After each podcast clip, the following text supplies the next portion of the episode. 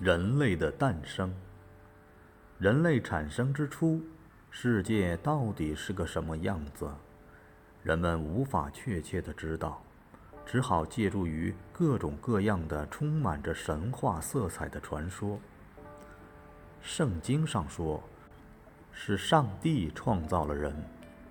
起初，上帝创造了天和地，但一开始时，地上并没有花草树木。也没有虫鱼鸟兽，而是一片空虚混沌，又黑又冷的。上帝说：“要有光。”于是天立刻打开了，光由天上普照下来，为大地带来了光明。上帝称光为白昼，称暗为黑夜。傍晚的时候，上帝将光隐去。大地又变成一片黑暗，有了白天和黑夜的区分，这是第一天。第二天，上帝创造了天上漂浮的白云、怒号的风和清新的空气。接着，按照上帝的命令，黑暗再次取代了光明。第二天就这样结束了。第三天。上帝创造了大海和高山，在海上，人能用肉眼看见的只是一望无际的海水。大船往往要航行几天、几个月，甚至几年，才能抵达对岸。高山分布在不同的地方，有的高些，有的矮些。除此之外，上帝在忽然之间就让地上铺满了花草等植物。上帝说：“有，它们就冒出来了，大地变得绚烂多彩。”接着，上帝说：“树，树就从地里长了出来，许多美味的水果挂在枝头，有苹果、梨、李子、橘子等。”黑夜又一次来临，第三天就此结束。第四天，上帝创造了太阳、月亮和星星，从此太阳为地球提供光和热。太阳出来就是白天，太阳落下就是晚上。晚上有月光的时候就不太黑暗。上帝造了满天的星星，天越黑。星星就显得越明亮。当太阳第一次下山，天空中出现了漂亮的彩虹，景色异常美丽。太阳下山后，天再一次的变黑，第四日就此结束。第五天，上帝创造了空中的鸟和水里的鱼，只在刹那间，就有麻雀在树枝间穿梭跳跃着。飞来一只，又飞来一只。再看看水里，大大小小的鱼正自由自在地游来游去。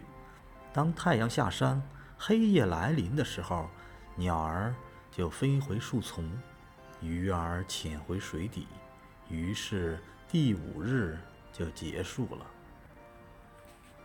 第六天，上帝创造出各种动物，一群绵羊。在草地上吃草，一群牛在树荫下休息，大大小小的蛇盘绕在树上，勤劳的蜜蜂嗡嗡地忙碌着在花间采蜜，地上的一切都是那么美好，整个世界都在歌唱，赞美创造他们的上帝。上帝创造了不同的花草树木，空中的鸟。水中的鱼，地上的牛羊、蚊虫和苍蝇，上帝创造好世间万物，非常满意。可是少了人。于是上帝拿起地上的泥土，按照自己的形象捏了个泥人，又对着他吹了口气，他就成了有生命的活人了。人类真的是这样诞生的吗？随着生产的发展和科学的进步，十九世纪英国科学家达尔文提出了人类是由一种古猿进化来的观点，真正揭开了人类起源的奥秘。现代科学和对古生物的大量研究表明，人类最早的祖先是发现于印度和巴基斯坦北部西瓦利克山地的腊马古猿。这种古猿在中国、东非、希腊等地均有发现，其生活的年代。距今约一千四百万年到八百万年之间，完全形成的人大约出现于距今三百八十万年左右的时期里。从完全形成的人到现在人，人类学家将这漫长的过程又划分为了四个阶段：早期猿人、晚期猿人、早期智人、晚期智人。晚期智人又称新人、现代人，生活在距今五万至一万年左右，以中国的山顶洞人为代表。随着现代人的出现，今天生活在世界各大洲的人种也就出现了，世世代代历经沧桑，随着一代又一代人类的繁衍，终于有了你、我、他。